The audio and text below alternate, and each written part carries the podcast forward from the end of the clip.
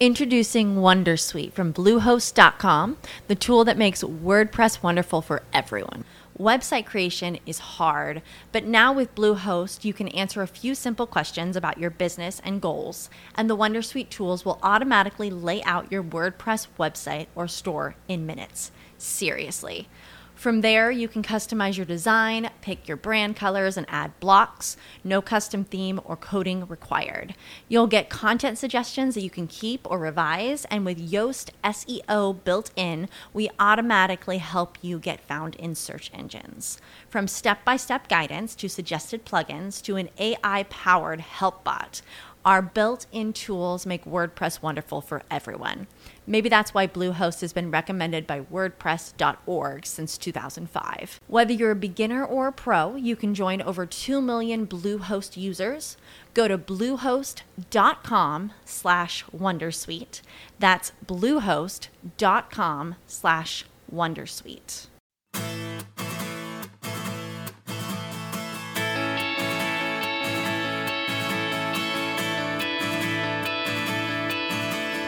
Bienvenido a Eureka, un podcast de Emilcar FM sobre innovación, productos y curiosidades sobre los mismos.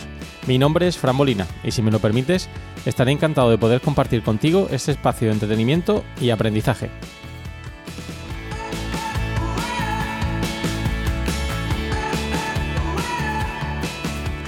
En este podcast quincenal vamos a analizar el éxito y el fracaso en el mercado de productos innovadores. Realizaremos entrevistas a empresas para conocer sus procesos de innovación y además rendiremos tributo a inventores que pensaron en cambiar el mundo con sus creaciones. Si te pica la curiosidad, Eureka es tu podcast. ¿Deseas saber más? ¡Eureka! Hola, ¿qué tal? Ya estamos en este capítulo 27 de Eureka. Hoy os traigo un capítulo muy especial. Vamos a rendir tributo al creador de un medicamento que probablemente muchos de vosotros hayáis consumido en alguna, alguna ocasión, que es el ibuprofeno. Y para ello hoy he traído una invitada, una invitada muy conocida aquí en Emilcar FM, eh, Carmela García, del podcast Bacteriófagos, que nos va a resolver algunas dudas sobre em, cómo es todo el proceso de desarrollo de un medicamento, pruebas que se realizan, eh, cómo funcionan algunos medicamentos de nueva generación y espero que resulte muy interesante. Pero antes de empezar a hablar con Carmela, con Carmela García, eh, como siempre sabéis, me gusta hablar de noticias, noticias que os he traído sobre eh, temas relacionados con la innovación que han salido en las últimas semanas y que creo pueden ser interesantes para comentar o reflexionar sobre ellos, ya que nos pueden servir también para bueno, eh, encontrar nuevas ideas de negocio si es que alguno de los que nos escucha es un emprendedor.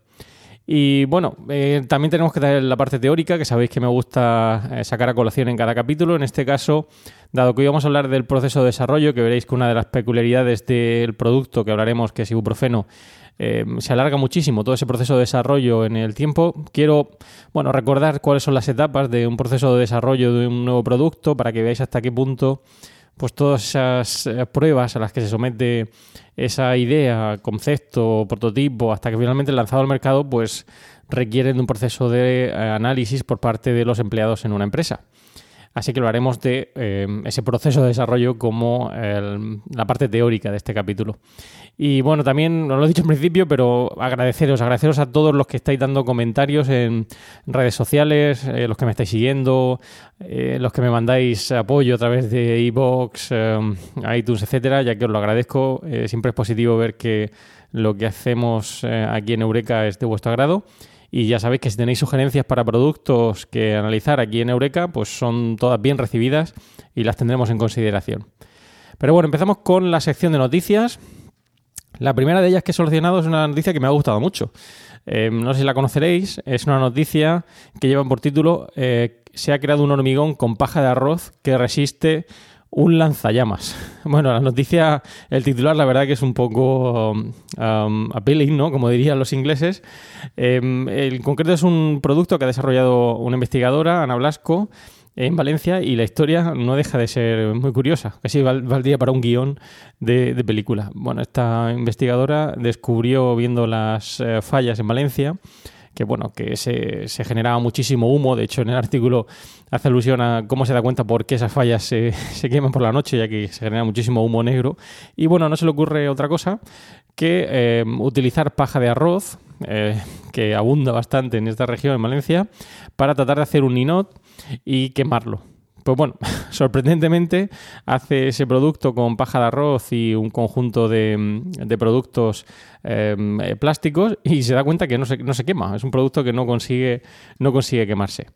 Pues bien, em, después de reflexionar sobre ese producto y hacerle diferentes pruebas y ver en qué consiste, qué es lo que hay detrás de ese producto, por qué no se quema, se da cuenta que tiene una dureza muy, importante, similar a la que tendría el hormigón que además em, tiene una capacidad aislante, tanto térmica como acústica, eh, que lo hace un producto ideal en el sector de la construcción. De hecho, es capaz de resistir al fuego durante al menos cuatro horas.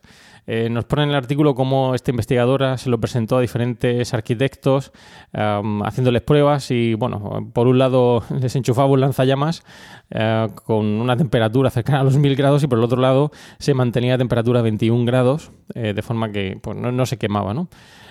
Bueno, esto le ha permitido pues, crear una patente que está considerada una de las 10 mejores patentes en 2018 en España. Ahora mismo está pendiente de conseguir esa patente internacional que le permita explotar esa comercialización a nivel internacional, pero no deja de ser un producto, em, ya digo, em, muy idóneo, porque como veréis ahora además cumple una función añadida, que sería todo lo que es, eh, tendría que ver con la responsabilidad medioambiental y la utilización de, o reciclaje de productos. Em, bien, a mí me ha gustado mucho, creo que es un producto uh, idóneo que, bueno, siempre está bien traerlo aquí a, Aquí Eureka, el producto, como os he dicho, lleva por nombre Hiperin eh, y además em, tiene una ventaja fundamental y es que al utilizar paja de arroz, que como os he dicho abunda mucho allí en Valencia, puede utilizar esa materia prima casi de manera gratuita, porque realmente esos sobrantes eh, eh, tienen problemas de reciclaje, ya que no se permite su combustión por la contaminación medioambiental que pueden generar. Así que simplemente, como aparece en el artículo, el coste que tiene es el desplazarse para recogerlo, esa paja de arroz, para utilizarla en, el, um, en el, desarrollo de este producto de, del hiperín. Así que, bueno, si además el plástico que utiliza en ese compuesto es eh, plástico reciclado que procede de nuestros océanos, pues bueno, eh, cumple una triple función, un producto socialmente responsable, un producto que mm, cumple una función de aislamiento, etcétera, y es muy, muy innovador. Eh, os recomiendo el artículo, que le echéis un vistazo. mi enhorabuena a la investigadora por este producto. A veces eh, las innovaciones, como es este caso, veréis que aparecen un poquito de manera fortuita y es, bueno, pensando en hacer un producto, eh, curiosamente aparece, aparece otro distinto. Bien, vamos con la segunda noticia. La segunda noticia también me ha llamado bastante la atención y lleva por título una especie de TripAdvisor para alimentos. Bien, ¿qué es esto? Bien, es una aplicación que han desarrollado, que actualmente, según aparece en el artículo, solo está disponible en dispositivos Android y que nos permite ver cuál es la calidad nutricional de los productos que compramos. Em, esto es algo que, bueno, no deja también de ser eh, llamativo, ya que seguro que más de uno cuando tiene que realizar un viaje utiliza eh, páginas web de diferentes comparativas para analizar cómo son de buenos hoteles a los que va a ir, qué opiniones tienen los usuarios, los clientes de estos hoteles, pues a alguien se le ocurrió, oye, ¿por qué no antes de consumir un alimento me baso en las opiniones o experiencias de otras personas que han consumido los mismos en el pasado? Así que crea esta aplicación y, ahí está, esta es una, aplicación by Better que eh, le deseo lo mejor, creo que la idea es eh, muy interesante. Esto ahora mismo nos parece algo, en principio, muy novedoso, o sea, perdón, muy, muy normal, entre comillas, ya que conocemos TripAdvisor, pero tener en cuenta que todo lo que eran las webs de comparativa de, de viajes, de hoteles, etcétera, en su momento fue toda una revolución. Yo recuerdo cuando no teníamos esto y uno llegaba a un hotel que mm, se lo ponían muy bien en catálogos, ni siquiera en páginas web, y mm, en las fotos aparecía muy bonito, pero cuando llegabas, la verdad que dejaba muchísimo que desear. Así que todo lo que ha sido el avance con estas páginas web de eh, comparativas de hoteles, etcétera, como TripAdvisor o Booking, cualquier otra, eh, ha sido un avance importante y en este caso Better, que a la que probablemente también le puedan surgir eh, competidores, nos hace la vida más sencilla, más fácil y en este caso sabemos que los alimentos que vamos a consumir pues tienen esa calidad nutricional que vamos demandando. La tercera noticia que os traigo es de una empresa que seguro que conocéis. En este caso es Rumba, que ha creado una cortadora de césped autónoma. Esto me ha traído a la mente alguna película que utiliza una, una cortada de césped con mando a distancia y bueno, no deja de ser más que una expansión de esa línea de producto hacia un terreno más o menos eh, conocido. En este caso no hablamos de limpiar la casa, sino de cortar el césped.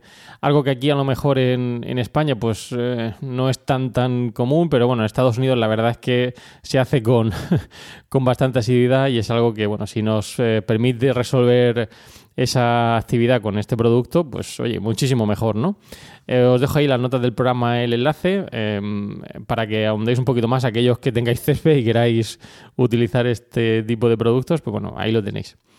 Y la cuarta, aunque es una noticia antigua, pero la he rescatado del baúl, eh, ya que me ha llamado también la atención, em, es un repelente de mosquitos, un repelente de mosquitos que se llama Bandito, que no deja de ser algo eh, muy común en el campo de la innovación, que es tratar de aglutinar, eh, de juntar dos productos que a priori funcionan en ese sector en un nuevo producto.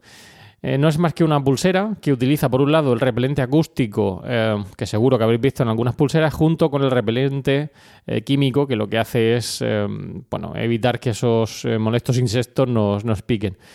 Bien, es una idea, como digo, bastante, o una metodología bastante utilizada en desarrollo de nuevos productos, ver o aglutinar esas dos tecnologías en una nueva para crear un nuevo producto. Em, bueno, ahí está. No sé si realmente tendrá muchísimo éxito o utilización. Yo creo que los mosquitos al final nos acaban picando. Pero es una iniciativa también eh, interesante a, la que también le deseo pues eh, muchísimo, muchísimo éxito. Ya nos queda menos para el verano, así que bueno, ir pensando en estos productos si no queréis que os piquen los mosquitos.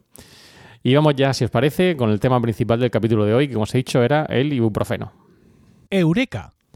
Vamos con el tema principal del capítulo de hoy, que como os he dicho iba a ser el ibuprofeno, y en concreto vamos a rendir homenaje a su inventora, Stuart Adams, que recientemente ha fallecido a los 95 años, y en su momento creó un producto muy, muy innovador que, como os he dicho al principio del capítulo, alguno de vosotros quizá haya tenido que utilizar en, alguna ocasión, quizá pues por problemas de eh, musculatura, dolor de muelas o dolor de cabeza, o como aparece ahí en el artículo para curar la resaca. Eh, la historia de este inventor no deja de ser, eh, bueno, llamativa. Es una persona que de clase de familia obrera que empieza a estudiar y, bueno, por circunstancias de la vida no se le da bien en la escuela y a los 16 años, casi al comienzo ya de la Segunda Guerra Mundial, pues empieza a trabajar en, en Butch. Em, se da cuenta, trabajando en esta empresa, que realmente lo que le gusta es eh, el mundo de la farmacia, los medicamentos, etcétera, y gracias al apoyo de la misma, pues consigue entrar en la universidad y estudiar farmacia, doctorándose incluso en farmacia a los 30 años.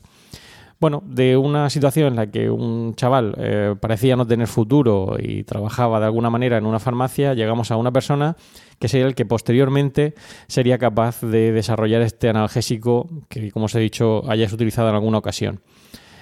Em, de hecho, en 1953, cuando ya había recibido su doctorado, recibe el encargo de eh, crear este analgésico, un analgésico que permita eh, consumirse de manera oral, un, antiinflamatorio oral, que fuera un poquito más seguro que la aspirina y cumpliera esa función analgésica.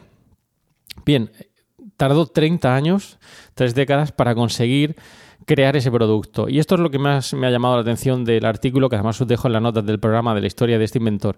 No desfallecer 30 años para crear un medicamento que hoy en día, como os he dicho, es mundialmente conocido y consumido por mucha gente. De hecho, tal y como recogen en, la, noticia, eh, las tiendas Boots venden una caja de ibuprofeno cada 2,92 segundos.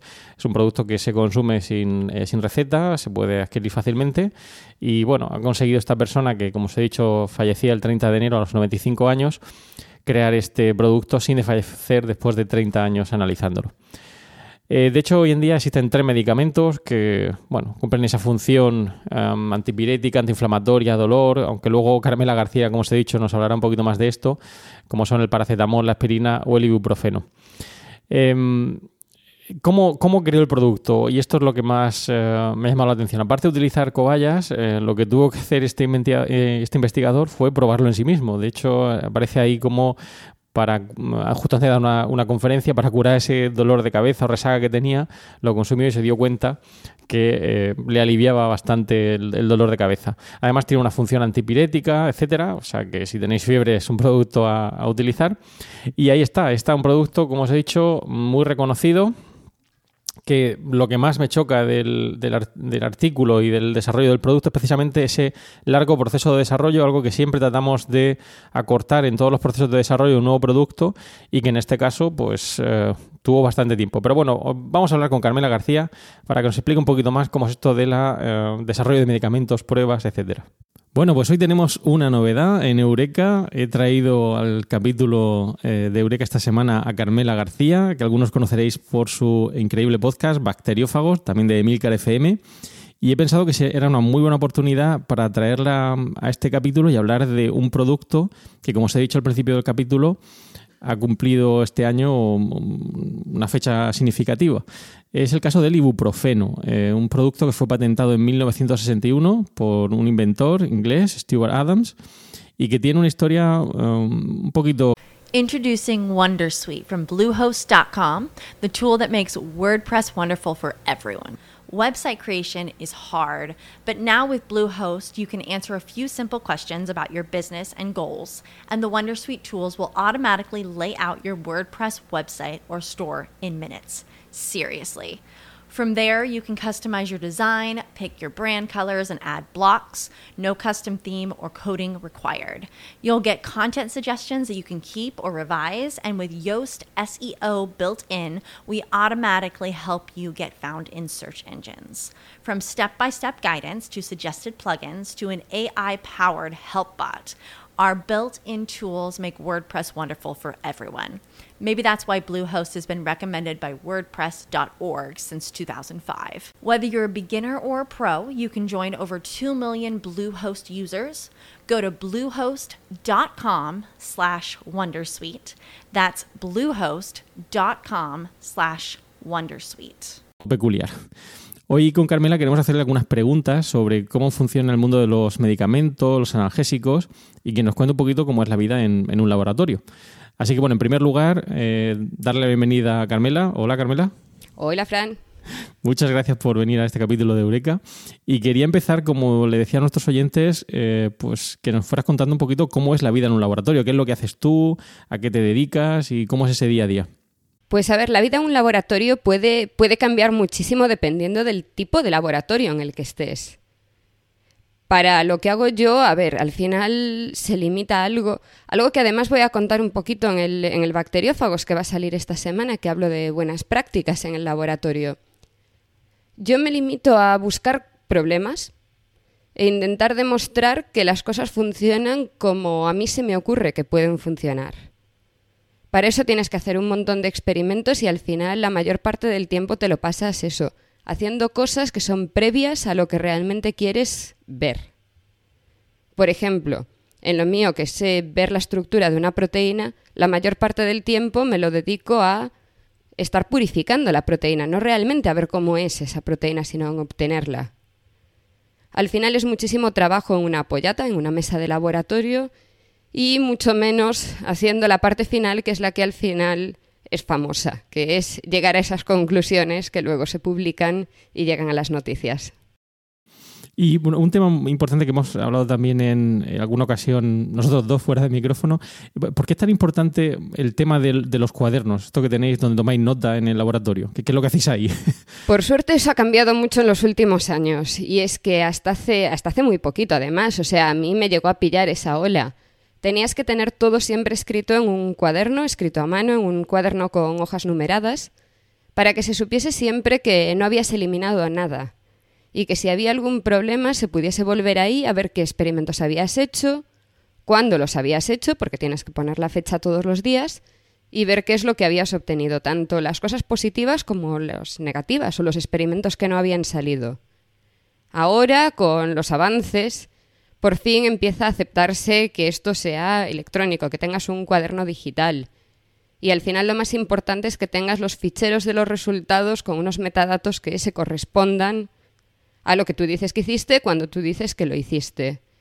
Esto para mi día a día en ciencia básica no es tan relevante, Pero si quieres patentar algo es muy importante. En sí, el mayor lío de patentes que hay en estos momentos, que es la patente de CRISPR, se está basando justamente en eso, en los cuadernos de laboratorio de quienes hicieron los experimentos y también en el correo electrónico, en todos esos mails en los que habían dicho encontré esto, encontré esto otro, acabo de hacer lo que sea muy interesante. Pues ya pasando al, tema más concreto, ¿no? Porque, como hemos dicho, vamos a hablar del, ibuprofeno y ya que nos has descrito un poco cómo es la vida en laboratorio y cómo funciona este cuaderno en el que apuntáis todo, eh, ¿podrías explicarnos así en, términos llanos para nuestros oyentes que no sean del mundo eh, cómo funcionan los analgésicos? ¿Cómo, cómo, cómo, cuál, es su, ¿Cuál es su funcionamiento? ¿Cómo, cómo operan?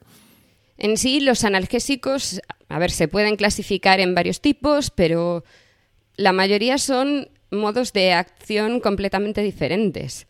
Lo que tú me estás preguntando, en el caso concreto del ibuprofeno, funciona de una forma bastante parecida a cómo funciona la aspirina, por ejemplo, que es que inhibe la producción de prostaglandinas. Prostaglandinas. En este caso, em, lo que se hace es que la molécula, el ibuprofeno, se une a la enzima que las produce. Y al no poder producirse, no van a tener su efecto. El mayor efecto que queremos evitar cuando tomamos ibuprofeno es ese dolor o la fiebre. Por eso son antiinflamatorios y antipiréticos. Y bueno, el caso del ibuprofeno, yo creo que se explica perfectamente cómo, funciona. En el caso del ibuprofeno, que mucha gente consume, eh, a veces con, paracetamol o con aspirina, que son, digamos, ese triunvirato cuando tenemos algún dolor, eh, inflamación, etcétera.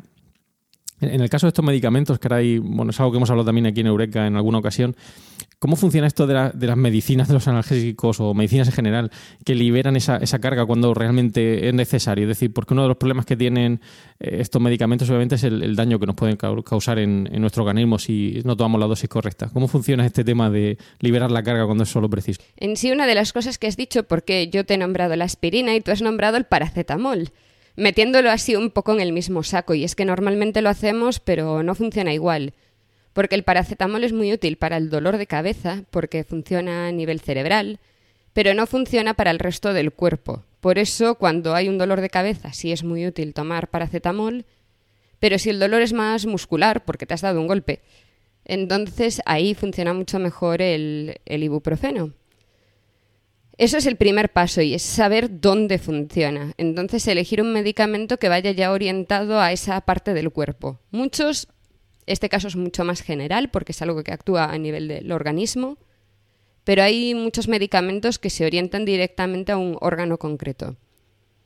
La otra fase es algo un poco más complicado porque ahí lo que tienes que hacer es tener una molécula que primero pueda detectar los niveles de un compuesto.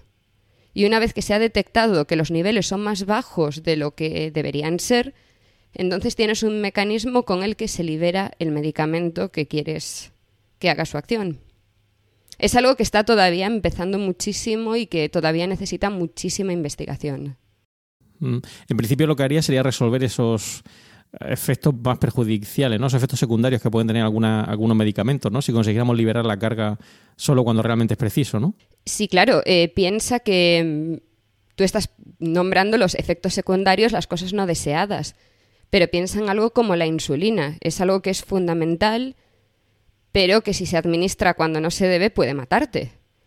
Entonces, a ese nivel, y en sí es uno de los medicamentos que se está intentando que sea de los primeros que vayan a ese programa de liberar cuando haga falta y solo cuando haga falta. Y, luego en el, tema de, probar medicamentos, porque, bueno, obviamente el, desarrollo del, ibuprofeno, tal y como he podido leer y escudriñar estos últimos días, bueno, tuvo un proceso de desarrollo larguísimo, más de 30 años, ¿no? Em, ¿Qué requerimientos existen a la hora de probar estos medicamentos? ¿Es realmente tan complicado antes de que se lance al mercado? ¿Necesitan un periodo de desarrollo tan largo, de 30 años? ¿Cómo, ¿Cómo, está ahora mismo la situación? La situación ahora está en más o menos 10 años, que sigue siendo un periodo muy largo, pero que es un periodo necesario. Luego ya te paso para que pongas en las notas, hay un enlace a uno de los eh, capítulos de bacteriófagos en los que hablamos de, de los ensayos clínicos. El proceso, así resumiendo, implica que una vez que has, descubierto una molécula, crees que tiene una acción, lo has probado en células in vitro y lo has probado a lo mejor en animales, Empiezas con, con la parte de ensayo en humanos. Primero tienes que comprobar que no tiene efectos secundarios, que no, que no es un problema, que no hace más mal que bien. Luego ver que hay un efecto y cuando hay un efecto tienes que cuantificar ese efecto. Si pasa todas esas pruebas y si tienes una muestra razonable en la que ves que hace el efecto que dices, entonces puedes intentar empezar a comercializarlo, pero incluso cuando se empieza a vender se sigue comprobando cuáles son los posibles efectos secundarios. Todo esto hay que hacerlo en pacientes voluntarios y hay que hacerlo de una forma muy metódica, porque los pacientes eh, tienen que hacerlo sin saber si están recibiendo el medicamento o no. Hay que compararlo con un placebo, con un medicamento previo, si lo que estás haciendo es comparar si el nuevo tiene mejor efecto. Y además tienes que tener médicos que estén dispuestos a colaborar en todo esto. A los médicos se les paga, a los pacientes no. Sí, en el caso de, del ibuprofeno, por lo que he podido leer, el, propio inventor Steve Araba lo, probó en sí mismo para hacer realmente ya la prueba final. Eh, bueno, hay artículos que dicen que fue para. bueno, tenía resaca, ¿no? Y antes de hacer una pequeña charla se tomó el medicamento. Pero bueno, no deja de ser eh, curioso, ya digo, en el caso de Eureka, que hablamos mucho de procesos de innovación y de intentar acortar esos plazos de desarrollo. Claro, obviamente 30 años, incluso 10 como subrayas, ya nos parece un periodo bastante, bastante largo en el desarrollo. Otra pregunta importante, a ver, porque ah, ya que aquí hablamos siempre de creatividad, innovación, etcétera, ¿tú, crees, y esto es una pregunta, más subjetiva, más de opinión, ¿crees que sería posible diseñar algún tipo de medicamento que nos protegiera ante, antes de que nos pusiéramos mal? Es decir, antes de ponernos mal, algo así como una vacuna, algo que tomáramos eh, bioral y que hiciera que, pues ahora que estamos con la gripe, ¿no? Todo el mundo está con gripe por aquí, gripe por allá, algo que realmente nos protegiera sin tener que pincharnos. A ver, es que al fin y al cabo lo que estás describiendo es eso, es una vacuna. Eh, pero sí, sí hay otras cosas. O sea, realmente la vacuna siempre lo imaginamos y siempre nos referimos a ellas como una protección contra un virus o una bacteria. Pero hay muchas enfermedades que no son producidas por virus o bacterias. En ese caso también se pueden hacer vacunas para ello, pero para eso tienes que primero conocer exactamente cuáles son las causas de esa enfermedad. Si, por ejemplo, se detecta que la expresión de un gen provoca una enfermedad, entonces se podría bloquear la expresión de ese gen, se podría disminuir su expresión si el problema es que hay demasiado y evitar que se produjese esa enfermedad. Por ahora, eso sí te digo, aunque esto se pudiese llevar a la clínica, que es algo que todavía se va a tardar mucho en hacer, sigues teniendo que hacerlo vía inyección, eso seguro. y es que le tengo pánico a esto de las inyecciones. Por supuesto, esta pregunta aquí la he sacado a colación. A ver, hay, hay casos en los, que, en los que sí se están haciendo pruebas con estas cosas. Hay muy poquitas enfermedades que se pueden tratar a nivel genético, pero, pero hay casos. Y, ya para terminar, porque no te queremos quitar más tiempo, sabemos que estás muy ocupada eh, con muchísimos temas. Eh, ¿Cuál crees que podría ser el, siguiente avance o el próximo avance revolucionario en el mundo de los medicamentos? Porque en el caso del ibuprofeno, eh, que nos ocupa en este capítulo, fue un producto muy revolucionario por lo que supuso eh, frente a otros eh, medicamentos que había en su momento. ¿Cuál crees que podría ser el, siguiente avance en el mundo de, los medicamentos? Pues yo creo que va a ser, y estoy bastante convencida además, que va a ser la terapia génica o terapia genética, que es lo que, lo que estaba diciendo antes poder buscar cuáles son los problemas directamente en una persona y solo para una persona en concreto y poder modificar lo que se está expresando en sus células para evitar que esa enfermedad se produzca. Esto se puede hacer a dos niveles. Se puede hacer modificando el genoma, modificando el ADN, o modificando el ARN. Si se modifica el ADN, esto va para siempre en esa célula. Ya ni hablar de si es en la línea germinal que pasaría a la descendencia. Pero si se modifica el ARN es un cambio que es eh, temporal, porque eso se va a seguir expresando, tendría que seguir tratándose y es mucho menos peligroso. Y en sí ahora tenemos herramientas que nos permiten modificar con mucha facilidad el ARN. El problema que tenemos, que para muchísimas enfermedades todavía no sabemos cuál sería la diana. O sea, tenemos la técnica, pero no sabemos qué hacer con ella exactamente. Y yo creo que esa va a ser la revolución en los próximos años, la medicina personalizada. Bueno, como habéis visto, el, conocimiento de Carmela en este campo es apasionante. Eh, no queremos, como decía, robarle mucho más tiempo. Eh, agradecerle de nuevo su colaboración en este capítulo de Eureka. Y yo os animo, sin duda, como ya he hecho en alguna ocasión aquí en Eureka, a que escuchéis el podcast Bacteriófagos que Carmela nos trae cada dos semanas y en el que vais a aprender un montón de temas interesantes sobre este punto. Muchísimas gracias, Carmela. Un saludo a todos. Pues nada, hemos llegado al final del podcast de hoy. Espero que os haya resultado interesante y que hayáis aprendido algo más sobre el ibuprofeno que hemos tratado hoy en el capítulo de Eureka. Darle nuevamente las gracias a Carmela de Bacteriófagos, Carmela García, porque, bueno, como habéis comprobado, es una experta en el campo en el que trabaja y en el que comunica con su podcast.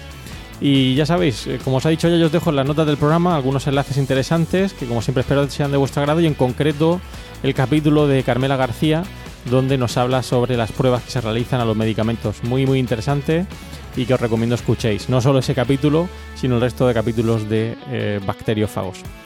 Y yo en mi caso, pues bueno, como siempre os espero con vuestros comentarios en este, sobre este capítulo o cualquier otro que hayamos tenido aquí en Eureka y vuestras sugerencias sobre temas que podemos tratar aquí. Eh, también reseñas, os pido las reseñas en, iTunes y bueno, siempre está bien que nos eh, motivéis a los podcasters con esas estrellitas que nos dan fuerza para seguir eh, trabajando en este campo. Muchas gracias como siempre por escuchar Eureka y espero vuestros comentarios sobre esto y otros temas relacionados con la innovación y los nuevos productos. Puedes realizar tus comentarios o contactar conmigo en la dirección emilcar.fm barra eureka, por correo electrónico en eureka.fjmolina.com y en los otros medios de contacto que encontrarás en emilcar.fm. Y no olvides escuchar el resto de podcasts de Emilcar FM, donde podrás aprender muchos temas interesantes y de actualizar. Y para terminar, como siempre, una frase célebre, que en este caso además he traído eh, del artículo que os, traía del ibuprofeno, enunciada por eh, Luis Pasteur, que dice así, la suerte solo favorece a la mente preparada. Muchas gracias y propicios días.